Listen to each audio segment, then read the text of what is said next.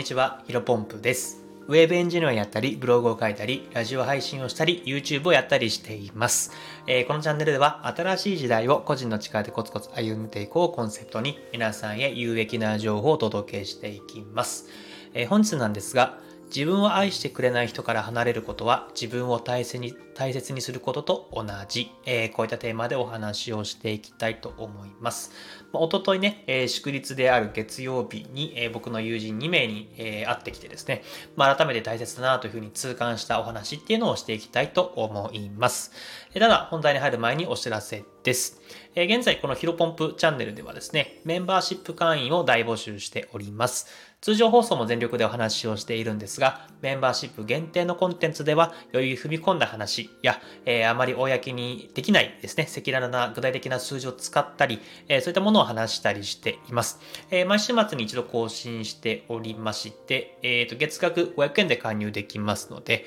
ぜひご興味がある方はメンバーシップ会員になっていただけると嬉しいです。はい、あの、先日、毎回お話させてもらってますが、あの、最近ですね、えっ、と、非常にたくさんの方、あの、何名かにご参加いただいておりまして、非常に私自身も嬉しく思っております。あですので、単純に、えっ、と、まあ、僕もね、一生懸命話しているので、あの、たくさんの方に聞いてもらいたいなというふうに、ちょっと今回お知らせを挟んでおります。ぜひぜひ、あの、一緒に成長していきたいよという方はですね、ご検討いただけると嬉しいです。はい。というわけで、ここから本題となります。えっ、と、まあ、改めてお伝えをしていくとですね、3月21日月曜日、まあ、これは祝日だったと思うんですけども、あの、引きこもり体質な僕にとっては非常に珍しくですね、えっ、と、友人2人と会ってきました。えっ、と、ランチとディナーですね、それぞれ、え食事をしながらですね、お話をしてきました。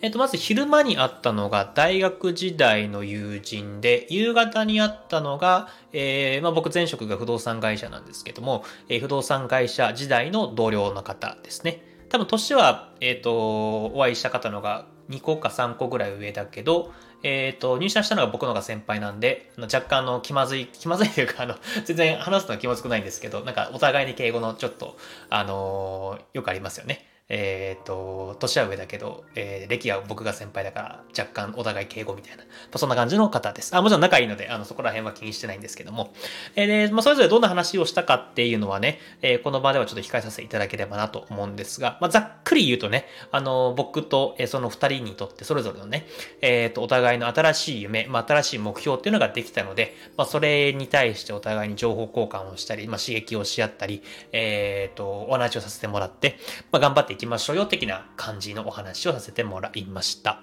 えーお二人ともね、会うのはね、僕自身も多分1年とか2年ぶりだったし、あの、その当時もね、あの、そう、会った当時と比べると、まあ、お互いに職が変わっているので、はい、職業とか変わっているので、なんだろうな、目指すべき目標とか、今見えてる景色というか地点っていうのもね、全く異なっていて、まあ、ほんとね、あのすべてが新鮮で、まあ、めちゃめちゃ、あの刺激になったし、あの、私自身のモチベーションもね、さらに爆上がりしていきました。本当にね、お互いに、あの大きな夢を叶えられればなというふうに思っています。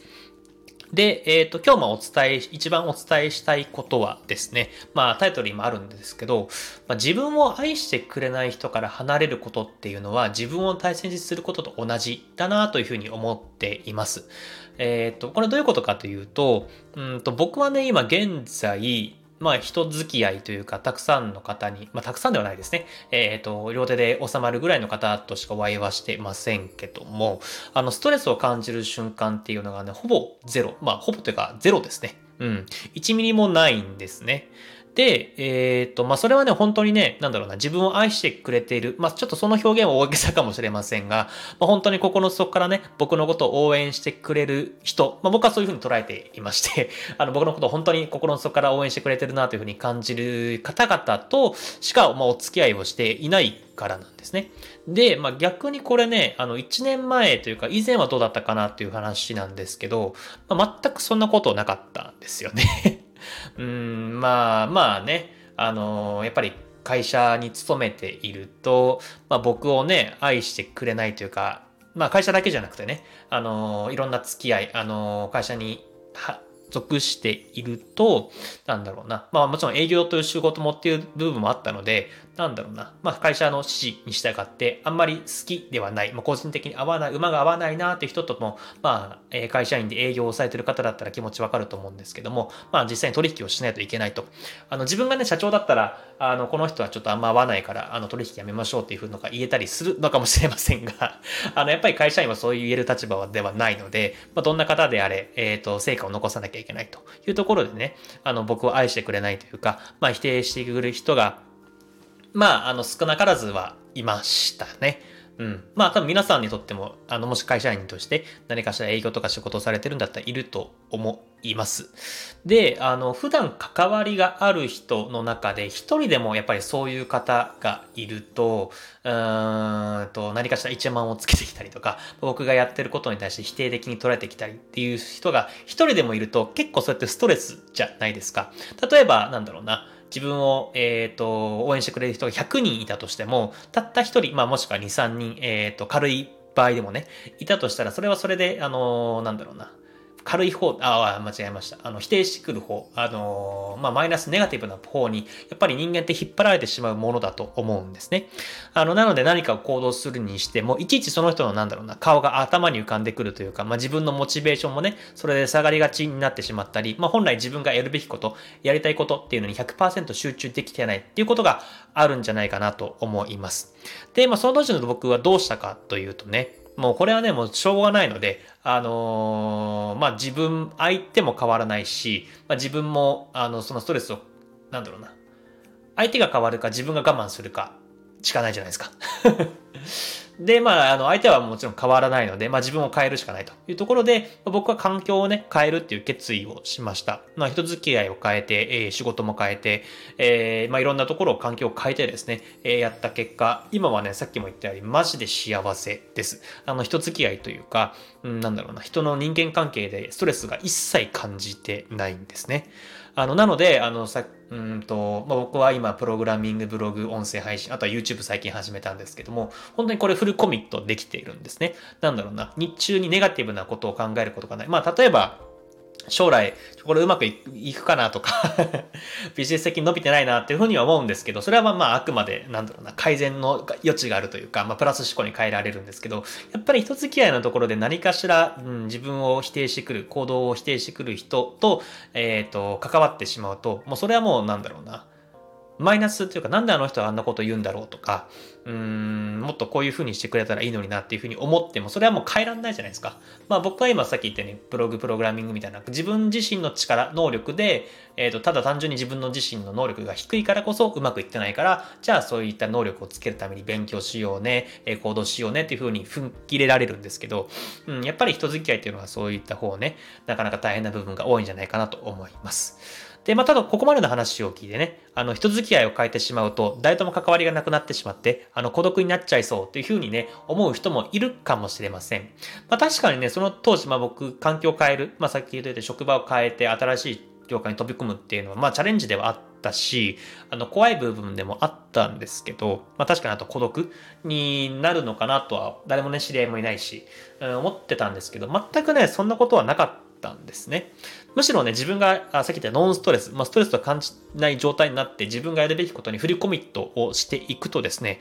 勝手にね、人がね、寄ってきます。うん、寄ってくるっていう表現があんまちょっと失礼かもしれませんけども、まあ、なんだろうな、類は友を呼ぶじゃないですけども、あの、なんだろうな、本当に集まってくるんですよね。あの、それこそ昨日ね、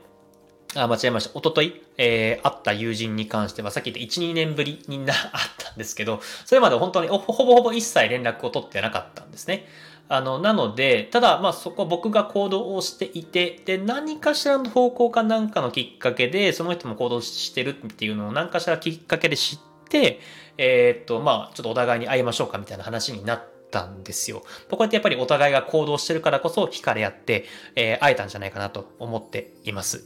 で、えっ、ー、と、まあ、実際にね、今僕が仲良くさせてもらってる方っていうのは、えっ、ー、と、僕が行動を開始してから知り合った方だったり、さっき言ったようにね、昔から友人だったけども、まあ、さらに仲良くなって、お互いの夢ややりたいことを応援し合えるような風な関係になりました。まあ、よくね、自分を大切にしようというふうに言われていますけども、まあ、その自分を大切にする最も効果的な方法っていうのは、えー、自分を愛してくれない人から離れることかもしれないなというふうに改めて思った一日でございました。えー、本日の話は以上です。はい。えーとですね、ちょっと最後長いんですが雑談させてください。まあこの自分を愛してくれない人から離れることは自分を大切にすることと同じっていうのはね、あの、毎度毎度申し訳ないんですけども、僕が大好きな Uber ワールドさんの 曲の歌詞の一部なんですね。あの、正式な歌詞をお話しするとですね、どんなに好きでもちゃんと愛してくれない人から離れる強さを、それをは自分を大切にすることと同じ。悩みが尽きることなんてない。でも10年前の今日何に覚えてた、何に悩んでたか覚えてるやつはいない。まあこういうふうにどんどん続いていくんですけど、あの、まあ、こう聞くとね、ちょっと丸パクリ感が否めないんですが まあいいでしょう。あの、それだけ僕はウーバーワールドさんに影響されて、まあ、考えや価値観が、うん、良い方向に向かっているかなというふうに感じられているので、まあ、ぜひですね、あの、さっきも繰り返しになりますけども、あの自分を大切にしましょうということはですね、あの自分を愛してくれない人から離れること。まあ、これが、えー、結構手っ取り早い方の方なんじゃないかなというふうに思っております。えー、この放送がですね、少しでもためになったなと感じていただけた方は、いいねとフォローしていただけると嬉しいです。それではですね、本日も新しい時代をコツコツ歩んでいきましょう。お疲れ様です。